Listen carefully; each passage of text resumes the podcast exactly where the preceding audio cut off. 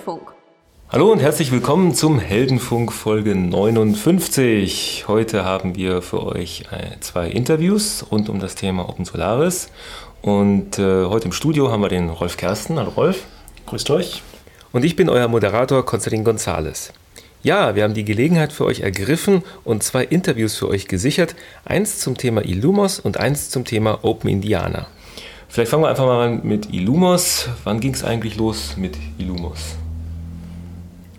Ja, also ich habe, ich muss gestehen, dass ich so ein bisschen den Überblick verloren habe und auch nicht mehr so genau das nachverfolgt habe, was mhm. jetzt quasi aus den diversen Derivaten geworden ist, die mhm. sich so aus dem, äh, aus dem ursprünglichen Open Solaris Quelltext entwickelt also, haben. Ich glaube, Olumos war eins davon, oder? Ja, also eigentlich ist das ja so, dass vor einem Jahr ungefähr, also im August 2010, das war so die, das Ende einer langen Phase der Unsicherheit, wo dann die Open Solaris Community nicht genau wusste, was sie machen sollte.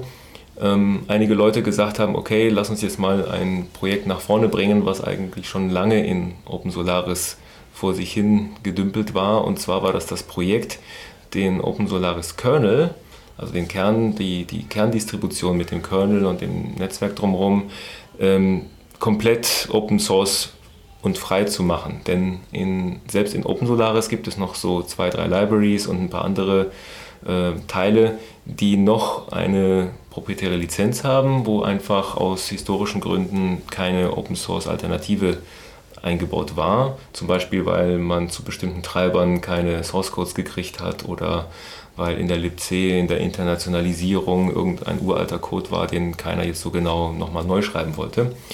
Und äh, dieses Projekt wurde dann nochmal neu aufgegriffen und das Projekt, äh, das 2010 gestartet wurde, heißt Illumos. Das heißt, Illumos ist ein Projekt, was das Ziel hat, den Kern von Open Solaris komplett hundertprozentig Open Source zu machen und da diese wenigen Teile dann zu ergänzen. Und diese Teile, die da anders sind, das ist, glaube ich, ein Teil von der libc, ein Teil von der Internationalisierung und äh, verschiedene Treiber und noch so ein paar andere Kleinigkeiten.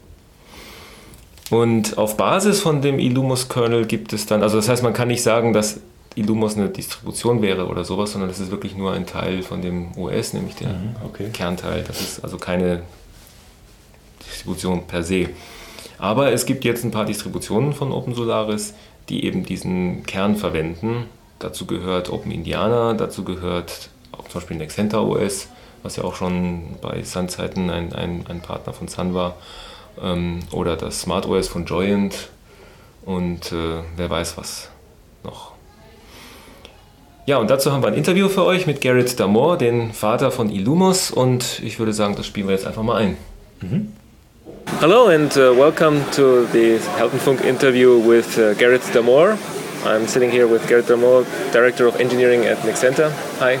Hi, thanks, Konstantin. So, why don't you give us a little bit the background of your in, your history in computing? okay.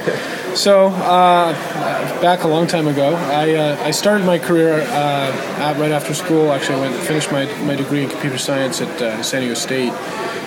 Um, I joined Qualcomm actually doing as a Unix system administrator. I wound up actually leading de- the development uh, for tools within that group and doing uh, quite quite a bit. Mm-hmm. Um, after that, I went and joined Sun. Uh, they, uh, after I took E10K training, they said, "Well, what do you want to do? I want to be a kernel programmer." So I went and worked on the E10K. Did a, did a bunch of stuff around the service processor there. Mm-hmm. Uh, did then I moved into doing uh, networking and uh, you know underlying kernel code. Mm-hmm.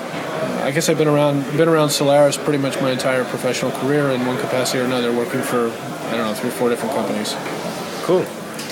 And uh, now you're most notably known as the father of Illumos.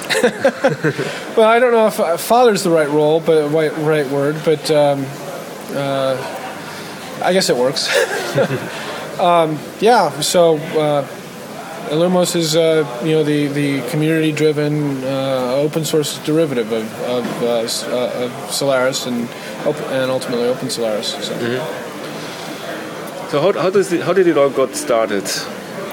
So, the idea, the concept behind Illumos was originally a little bit different than, than the, where we've taken it lately. But so originally the idea was that there was a lot of uncertainty, and I think I would say even doom and gloom around um, the Open Solaris binary release that was missing, um, and just some a lot of concerns about Oracle's stewardship of the community. Mm-hmm. Um, and the idea here was, I was concerned that the community was, you know, on, on, on the road to implosion.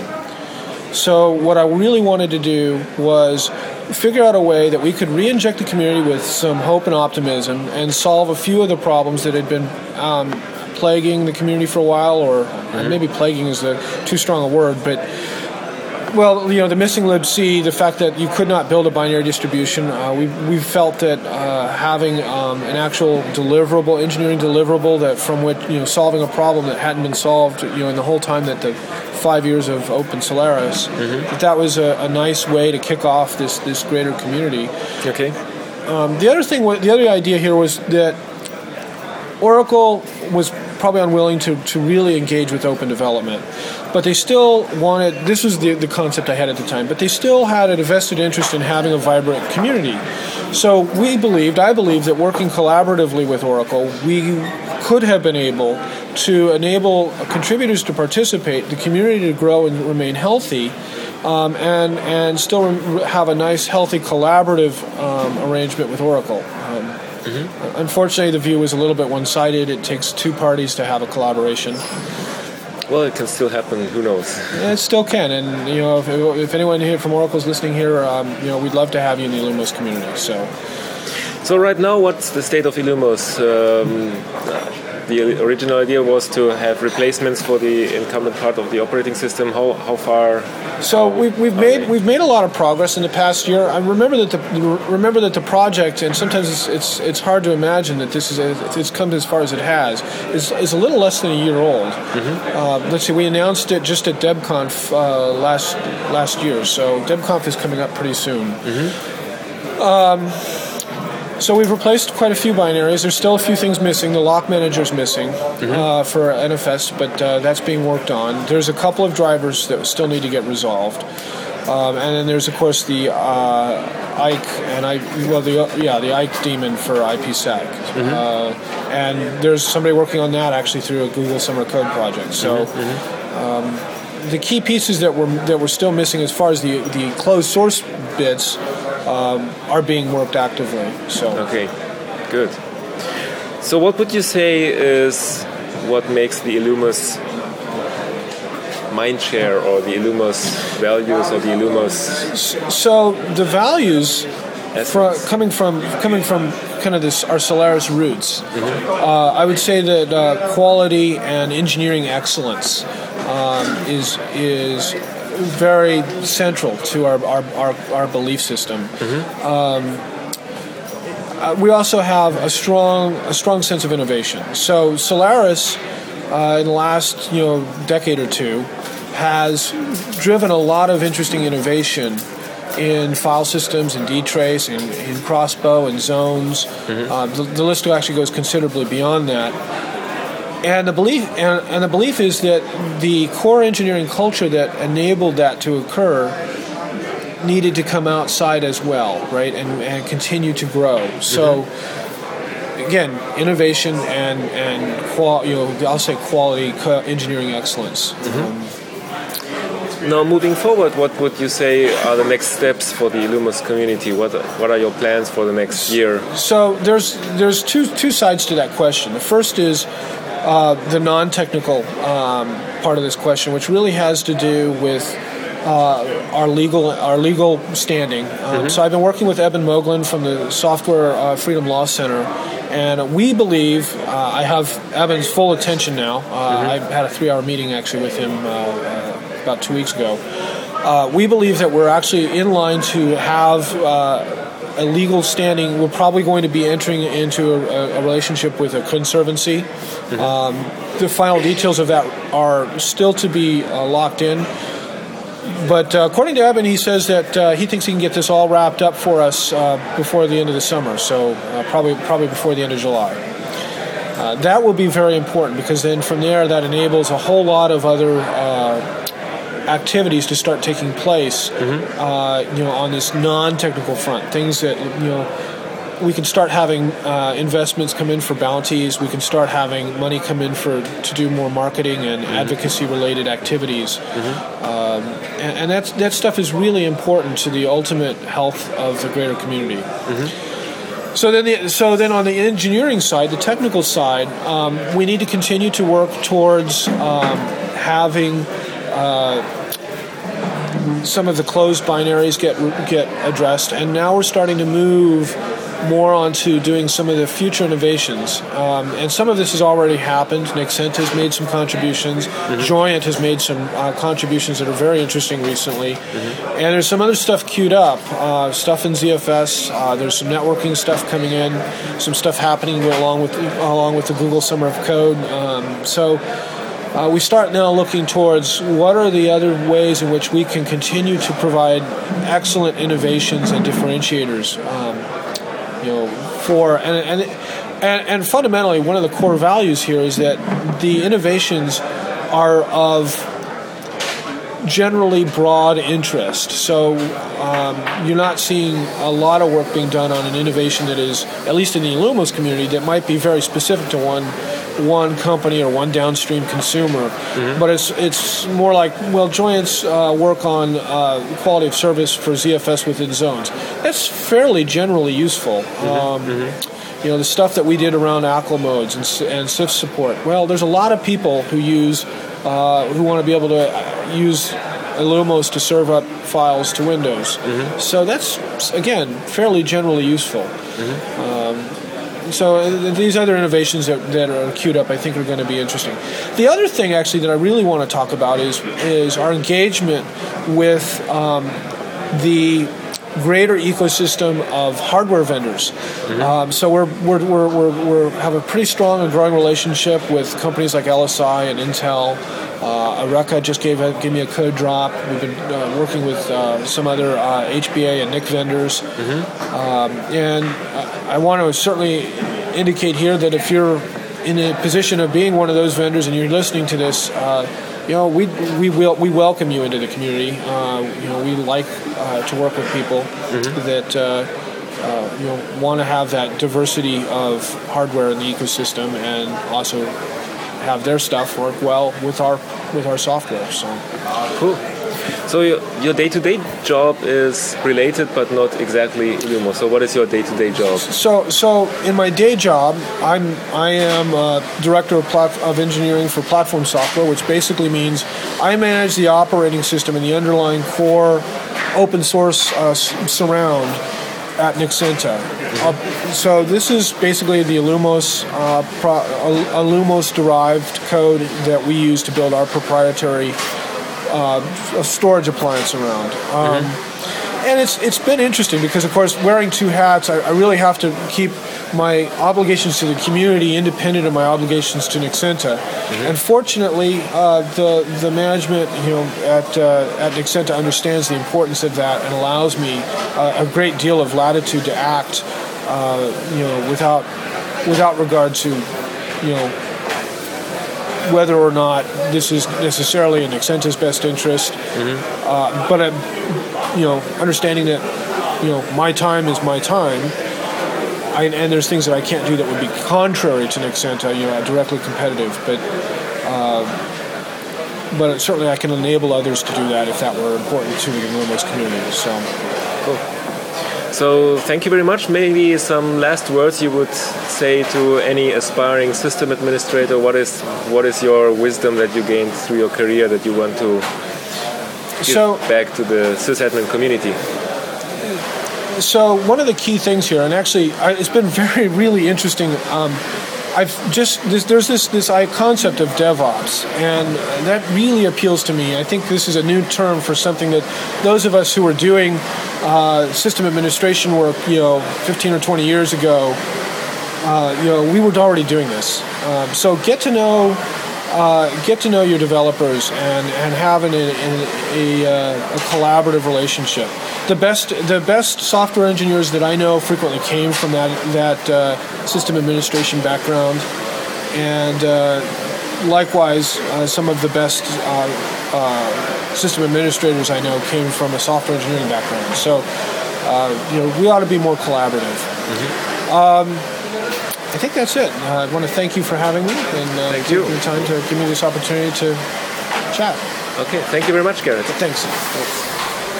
So, das war das Interview mit dem Garrett Damore und wir machen dann gleich weiter, denn wir haben auch noch die beiden Macher von der Open Indiana Distribution vors Mikrofon bekommen.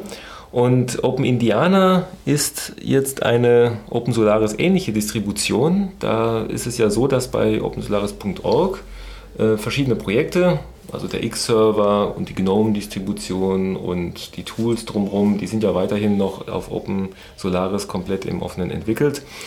Und ähm, was dann eben fehlt, ist eben der, der Kernel und der wird jetzt von den Open Indiana Leuten auf Basis von Illumos sozusagen nachgereicht. Und ähm, ja, das finde ich eigentlich ganz, ganz spannend, weil für mich, finde, für mich ist das so ein bisschen eine Emanzipation der Community. Ja, das heißt, Open Indiana wäre dann auch wirklich verwendbar. Oder das Ziel, hat das Ziel, Genau, ähm, verwendbar auf dem Laptop installierbar zu sein, auf einem auf dem Server oder so, genau. EPC Home Server installierbar zu sein. Richtig, also eine richtige Distribution zu sein mit allem drum und dran. Und ähm, der eine, der jetzt gleich im Interview kommt, der Alastair Lumsden, der hat eine kleine Hosting-Firma in UK und der verwendet auch Open Indiana bei sich produktiv als eigene kleine Distribution. Okay. Das heißt also, der macht sozusagen auch alles selber in seiner Hosting Company vom Betriebssystem zum Hosting Service. Und zum Alastair gesellt sich der Andrzej Stesso, oder ich hoffe, ich habe ihn richtig ausgesprochen, er wird sich nachher nochmal selber vorstellen. Und Alastair und Andrzej, die erzählen euch jetzt ein bisschen was über Open Indiana. So, hello and welcome to our Heldenfunk interview uh, with the Open Indiana guys. I have Alistair here and Anjay. Hello. Hi there. Hi there. So why don't you in- introduce yourselves, Alasdair? Yep, my name's Alasdair Lumsden. I'm the uh, project founder of uh, Open Indiana, and uh, uh, my day job is I work at a company called Every City in London. Okay. And your name is? My, my name is Andrzej Szeszo. I currently work for Alasdair at EveryCity and I'm also active on the Open Indiana development scene. So EveryCity, what does EveryCity do? Uh, we're a managed web hosting company. Oh, okay. So you do web hosting, and of course you're probably using Solaris as well in some form or other. Yep, Solaris is our primary platform, and uh, before the Oracle takeover, we were using Solaris 10. Okay. and uh, so Oracle obviously made that no longer free to use, so that kind of uh, added a, an emphasis on getting Open Indiana going. Ah, okay. So you got involved in uh, in Open Indiana, and um, when did the when did the whole project start? When, when was the moment where you decided I want to do this? It started about uh, one year ago, um, Okay. around the time that. Uh, uh, Basically, in the in the first half of 2010, um, we were getting ready for the Open Solaris uh, 2010-03 release. Right. And they closed the gates, and the binary releases uh, of the dev branch um, stopped coming out. Okay. and uh, we everyone waited and waited, and we were expecting this release to come. Right. Um, March came and went, and then the references changed from 2010-03 to 2010-1H. So first half of the year, Yes. um, the dev branch continued not to be updated, and then that came and went, and people were left kind of hanging by a string with no information from Oracle. yes. And uh, people started thinking, well, the source code's there, so why don't we look into building it? And I arranged a, a hackathon in London through Oh, the wow. uh, yep, and uh, that was through the London Open Solaris Users Group. And uh, quite a lot of people that came, around 10, 10 to 15 people. Right. And uh, we looked at things and it became obvious that we could build the operating system from the source and assemble it ourselves. Wow. Everything was made available to us, uh, all the way through to the distro importer, which takes all the different bits of it and assembles it, through to the thing that actually churns out the ISO image that you can boot. Oracle and Sun had made everything available. Okay. So during the hackathon, you produced the first Open Indiana release, if you will. It wasn't quite that simple. uh, during the hackathon, we um, we did a lot of looking into what it would take and, and trying to build the, the first bits of the operating system. Okay. Um, the documentation that had been provided was very out of date, and uh, it was quite difficult to build some of the things because the, the way Sun worked internally was that they had different teams spread around the globe building different components of the operating system. Right. So there's the Java desktop team, uh, the Sun uh, freeware collection, uh, the kernel team, and uh, the X uh, server team, Yes. And uh, quite a lot of teams. And each different team built things in their own way with their own instructions. Ah, okay. And they were also transitioning from SVR4 package delivery to IPS package delivery. Yes. And a, there was a lot of things changing. So um, getting started took us um, many months to, to figure out how to actually build everything and assemble our first release. Okay. So, so Open Indiana, the Open Indiana project was actually predating the Illumos project, I believe, or is it at kind of the same time or whatever? It, it did predate it slightly. Okay. Um, Garrett asked us to uh, not publish our first release until after Illumos announced because uh, he felt it was very important, and, and we agreed that Illumos um, got the lion's share of the.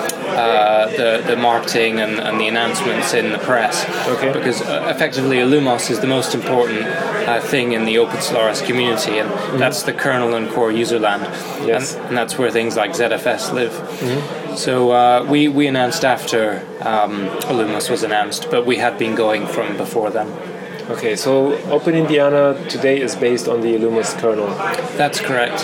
The um, release that you can install at the moment from Right. our development branch, uh, which is build 148, is uh, based on the uh, Sun code, the Oracle code.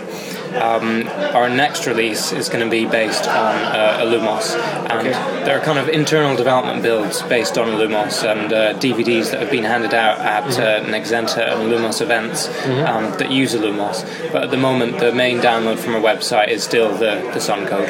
Okay. How complete is Open Indiana right now as compared to what uh, 2010-03 would have been? Is it equivalent, better, or still not there? What's what's your impression? I'd say it's equivalent. The the build 148 um, that we put out is a few releases uh, before um, the what Open Solaris 2010 or, or 03 would have been, which turned into Solaris Express Community Edition. That's build 151. Um, so it's three internal development builds uh, ahead. Um, but really, the, it makes very little difference. The two are incredibly similar, and um, the, the stability is, is very similar. So the, the kernel is probably just as stable as the Solaris 11 uh, Express release. Okay. So do you use it in day-to-day work? Uh, we do, yes. We've got um, internal storage servers running um, Open Indiana Build 148, and they've been completely stable. We serve uh, many of our customers with this. Um, it passes quite heavy test suites without problems, and um, it's worked out really well for us. So my my impression was that Open Indiana had kind of like a desktop focus, but this sounds like you're giving it a server focus. Yeah, Sun, I think, wanted to foster a development community, and they viewed the way to do that. Um, uh, th- th- they they kind of felt it needed to be very desktop friendly, Right. with the live ISO that you could boot, and it didn't have a text mode installer until very recently. Um, build one three two, I think, that was released, and. Um, yeah, I, I felt that Sun's direction was possibly misguided because some of the best server features were available in Open Solaris and weren't available in Solaris 10, which was their commercial operating mm-hmm. system. So there was a huge demand for the features, mm-hmm. but what they were shipping was effectively a desktop operating system. Mm-hmm. So the Open Indiana direction is really to cater for both in the same way that some Linux distributions like Ubuntu cater for both.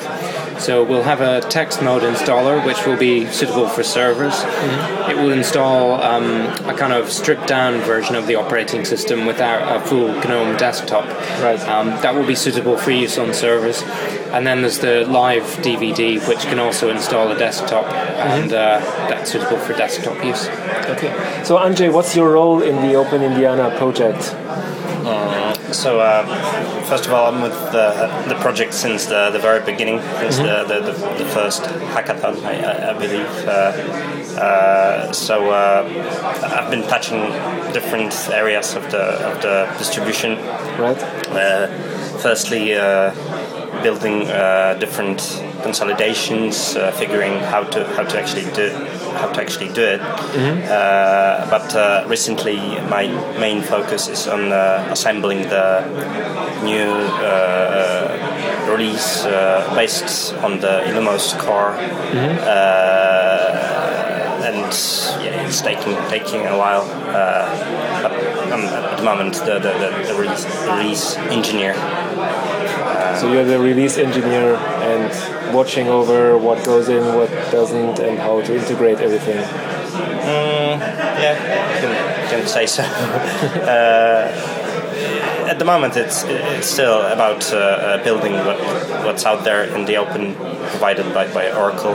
Right. Plus, uh, uh, making sure that uh, core fits into the uh, the whole. Uh,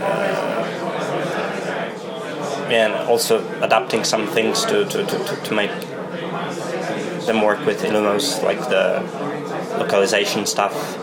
Uh, Illumos, uh, in Illumos, uh, all the localization uh, uh, engine was, was rewritten because it was closed source uh, before uh, uh, Garrett D'Amore from Nexenta uh, rewrote it from, from scratch, and uh, some parts of the uh, Open Indiana uh, had to be adapted for it to, to, to work properly. So when is the next release going to come out? Do you have a time frame already? It's imminent. It's within the next two to three weeks. Ah, okay. and that will go into um, our development branch, and that's Build 151. Okay. Um, it's going to be very similar to the Solaris uh, 11 Express release, and uh, that was a, a tactical decision because um, this is going to be, uh, once it's been tested by users in the development branch, it will become our stable release. Ah, okay. And the, the plan there is to kind of uh, remain reasonably compatible with the Solaris 11 Express release so that commercial software targeting it will also run on Open Indiana. Ah, okay, cool. And what's your biggest challenge right now? I'd say the release engineering and getting uh, Illumos into uh, the, the, the build. Um, when Illumos was launched, uh, they went through a, a very rapid development phase where they were ripping out closed source code and making very large changes that they felt needed to be made. And that represented a, a, a very quick moving target for the Open Indiana team. Yes. Um, the rate of development on Illumos was very, very fast compared to the rate of development that or- Oracle were um, were doing uh, because some of the changes were were very quick and very big. Right. Um, the, Andrzej mentioned the localization. Um, Oh, yes. They, they simply ripped out the closed source code and dropped in an open source replacement, which was um, quite different. So Mm-hmm. there was an integration effort there. Uh, there were other things too. Um, yeah, for example, Perl, yeah. Uh, Perl uh, has been shipping in Solaris for quite a long time at version 5.8, and Right. Illumos decided to switch to 5.10. And again, that represented quite an effort on our part, updating all the, the packages and Ah, okay. testing everything. So thank you very much, and we are looking forward to trying out the next stable release of uh, Open Indiana. Thank you. Thank you. Okay. So, und zum Schluss haben wir noch mal ein ganz kurzes Thema für euch. Und zwar ist heute der 5. Juni, Sonntag. Gestern am 4. Juni fand in München die Niche 11 statt. Das ist der leider nicht jährliche Podcast-Kongress, der in Deutschland der einzige Podcast-Kongress, den es in Deutschland gibt. Und wer, wer, da war dann die Creme de la Creme des deutschen Podcastens da. Ja, da war auch der Heldenfunk vertreten. Inklusive yours truly. Ja, der, die, die Jana war auch noch mit dabei. Also die Jana ah. Kupfer und ich, wir haben dort den Heldenfunk gebührend vertreten. Wir hatten auch Fans da. Also da habe ich einen kennengelernt, der einen Techno-Podcast macht. Und zwar, ich glaube, das heißt Techno-Podcast oder Techno-Stammtisch heißt der, glaube ich. Und er meinte auch, er hört jede Folge vom Heldenfunk, worüber wir uns natürlich sehr gefreut haben. Und worüber unterhalten sich dann Podcaster, wenn sie sich treffen? Ja, über Podcasting natürlich. Ähm, das war jetzt kein Barcamp, das heißt also die Agenda war vorher schon bekannt. Aha. Man konnte im Vorfeld dann Vorschläge und für Themen und sowas einreichen. Und ähm, auf der Agenda ging es bunt zu. Es gab also Vorstellungen von, wie sieht mein Podcast-Setup zu Hause aus. Also das die, Gadget-Aufzählung. So, genau. Was benutze ich zum Aufzeichnen und zum Schneiden. Und genau, die Gadget-Show. Ähm, oder Konzeption, wie konzeptioniere ich einen Podcast, wie trainiere ich meine Stimme. Ich habe dann mit dem Christian Heinrich von Das Abenteuer Familie, ein Podcast, den ich sehr empfehlen kann, eine Session gemacht zum Thema Klangqualität, wie man mhm. die Qualität von seinem Podcast äh, besser machen kann. Und äh, was noch? Dann gab es auch so ein paar große Namen der Podcasting-Szene. Der Tim Pridlove war da und hat dann sein Setup vorgestellt, wie er die Metaebene aufgebaut hat. Das ist ein Podcast-Studio, das heißt so. Der hat also auch einen eigenen Raum angemietet, den er jetzt nach seinen Wünschen ausgestattet hat mit allem, was man zum Podcasten braucht, inklusive großen Großbildschirm, wo dann Chat-Sessions ablaufen können während des Livestreamings und so. Da müssen wir noch mal hin. Also das wäre mal tatsächlich cool, den Heldenfunk live aufzunehmen mit Chat-Session, wo dann die Systemhelden live noch Fragen stellen können und Kommentare dann, bringen können. Und Rolf. Ja, dann sind wir eigentlich im Fernsehstudio angekommen, oder? Genau, dann sind wir Radio. Fernsehstudio oder, oder Live-Radio, genau. Genau, dann sind wir im, im Live. Und also das war auch spannend. Ähm, also das, das ist schon ganz cool. Da war noch der Philipp Riederle da, der von dem Mein iPhone und ich Podcast, der schon seit, seitdem er 14 ist, podcastet. 2008 hat er angefangen. Ähm, und der Podcast über iPhones und iPads aus dem Kinderzimmer damals noch und jetzt aus dem Hobbykeller seines Großvaters. Ja, Wahnsinn. 2008 als 14-Jähriger ein iPhone. Ja, also ich war schon deprimiert. Da rannten Leute rum, die halb so alt waren wie ich. und zehnmal mehr Reichweite haben als der Heldenfunk. Dann gab es noch eine Session zum Thema Podcasting und Recht, ähm, bei der wir dann erfahren durften, dass wir alle mit einem Bein im Gefängnis sind, sobald wir auch nur irgendwas zitieren oder Musik einspielen oder äh, Impressum selber hacken oder so. Ja, was wir zum Glück nicht machen. Die, Nein. die Standuhr, die gerade gedongelt hat, die ist wahrscheinlich GEMA-frei. Genau, die gehört uns. Wobei ich dabei äh, erfahren habe, eine Melodie hat, ist schon urheberrechtlich geschützt. Also wenn wir hier, was weiß ich, den Big Ben-Ton gehabt hätten. Ja, oder wenn wir da, da, da, da, da, da machen, sobald die Melodie erkennbar ist, kann man belangt werden. Das heißt, jetzt könnten wir uns schon strafbar gemacht haben, aber ich, ich hoffe natürlich, dass wir, ihr uns nicht verpfeift oder so. Und äh, ja, also das war dann auch da. Und ähm, da haben, ach ja genau, wir hatten dann eine Session zum Thema Klangqualität und da hat dann der Kollege Christian Heinrich dann auch frecherweise den Paläosophie-Podcast, den Rolf und ich letzte Woche oder vor zwei Wochen im Biergarten aufgenommen haben, genau, eingespielt, weil im Hintergrund dort nämlich Vögel zwitschern. Und was ich ja als charmante Hintergrundatmosphärische Beschallung eher wahrgenommen habe, ja, fand er ganz.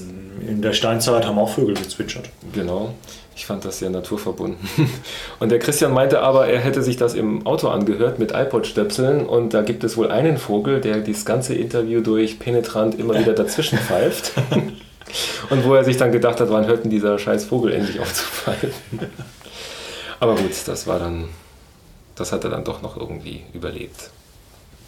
Ja, und ein Highlight für mich war dann noch die Session von dem Timo Hetzel, vielleicht einigen bekannt von dem äh, Podcast äh, Bits und so, der halt seinen Leidensweg erzählt hat von den ersten Versuchen, Geld mit Podcasting zu verdienen über Amazon, über äh, Google AdWords bis hin zu dem jetzigen Modell, wo er eben ein, ein Freemium-Modell hat. Das heißt also, der Podcast ist kostenlos und es gibt noch eine Premium-Version von seinem Podcast, Bits und so Plus, die man dann abonnieren kann und man kriegt dann dafür das, was vor der Aufnahme läuft und das, was nach der regulären Aufnahme läuft, also den Soundcheck und die Nebenbemerkungen kriegt man noch mit. Man kriegt Zugriff auf den Livestream vom Podcast, während er aufgenommen wird. Man kriegt wahlweise noch ein T-Shirt dazu. Also schon so ein paar Sachen, die wahre Fans ähm, schon äh, heiß machen. Und offenbar funktioniert das für ihn, denn er meint, er könnte jetzt davon leben, weil er die kritische Menge, die kritische Zahl von 10.000 Hörern erreicht hat ungefähr oder da kurz davor ist, von denen genügend das Plusangebot machen. Mhm. Und seitdem überlegen Rolf und ich gerade, wie wir uns reich machen können mit dem Systemhelden und Systemhelden Plus anbieten. Ja, mit dem Behind the Scenes oder Behind the Scenes. Genau, wie wir, wie wir diesen Vogel doch noch gefangen haben. oder wenn wir, oder vielleicht spielen wir euch Videoaufnahmen ein von dem Kinderzimmer, aus dem wir hier gerade podcasten. Äh, weil wir uns ja noch gar kein Studio leisten können, oder? Ja, es ist ja, genau, das ist eine Ecke, eine Ecke von einem aufgeräumten Kinderzimmer, ganz außergewöhnlich. Und ein iMac steht in der Ecke, das ist. Äh, ja, das ist gleichzeitig noch das Büro meiner Frau. Ja, so viel zu den Eindrücken von der Nietzsche 11 und viele, viele Grüße von der Jana, die bei einem Gaming-Startup arbeitet. Darf sie inzwischen sagen, was da, die machen, was da gebraut wird? Die machen Facebook- und äh, Internet-Games, die noch nicht gelauncht sind, die aber äh, kinderfreundlich oder familienfreundlich sind. Ah. Also nichts Böses. So Angry Birds ohne explodierende Vögel. genau. Und äh, die kümmert sich dann um den Webauftritt und so weiter. Und wir hoffen natürlich wieder die Jana vors Mikrofon zu kriegen. Wobei ich in dem, äh, in dem äh, Podcasting und Recht Session gelernt habe, dass ich prinzipiell von jedem, der in dem Podcast auftritt, ein schriftliches Einverständnis brauche mit inklusive Rechteabgeltung, wenn wir dann selber entscheiden wollen, was wir machen. Ansonsten sind alle Beteiligten gleichberechtigt an allen Verwertungen der Folge beteiligt und das kann dann ein großes Kuddelmuddel werden, wenn dann äh, Systemhelden Millionen von Euro einfährt und dann das Geld aufgetrieben, aufgetrieben werden muss. So Jahre später, da, so wie Genau, in zehn Jahren, wenn wie, dann. Wie die unklare Facebook. wenn dann Flatter sein IPO gemacht hat. Und, aber wir hoffen, dass wir bis dahin immer noch eine große Systemheldenfamilie bleiben und uns nicht zerstreiten und so weiter. Genau, so, dann haben wir jetzt wahrscheinlich wieder eine knappe Stunde erreicht oder so. Wir hoffen auf viel Feedback. Ja auch viele Flatter-Spenden. Wir haben jetzt einen Plus, Google Plus 1 Button auf der Seite, den wir hoffentlich auch geklickt bekommen. Heißt das Plus 1 oder wie ist das Verb dafür? Ja, Plus 1 wahrscheinlich, ja. Also wir hoffen, dass ihr uns Plus 1 genauso schön wie ihr uns geliked habt und wie ihr uns geflattert habt. Und äh, wir freuen uns dann schon auf, das, auf euer Feedback an kontakt.systemhelden.com und wir legen euch noch jede Menge Links zu der Agenda von der Niche 11, zu Open Indiana, zu Illumos und so weiter auf äh, systemhelden.com in dem Blog-Eintrag zu dieser Folge. Und jetzt gehen wir grillen. Jetzt gehen wir grillen. Genau. Vielen Dank fürs Zuhören. Tschüss. Tschüss.